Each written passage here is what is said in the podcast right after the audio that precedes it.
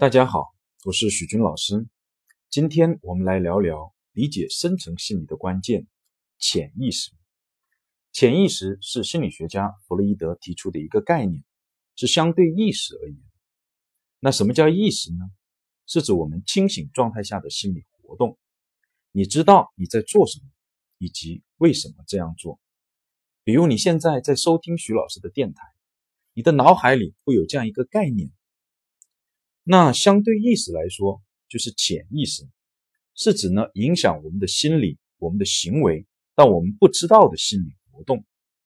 比如你在骑自行车，走神了，但是你会发现自行车还是照样往前移动，没有摔倒，甚至该拐弯的时候还是会拐弯。那这时候是什么在影响我们的行为呢？就是我们的潜意识。又比如说生物钟。一见钟情，或者情绪莫名其妙的低落，等等，这些都是潜意识在日常生活中影响我们的心理和行为的一些例子。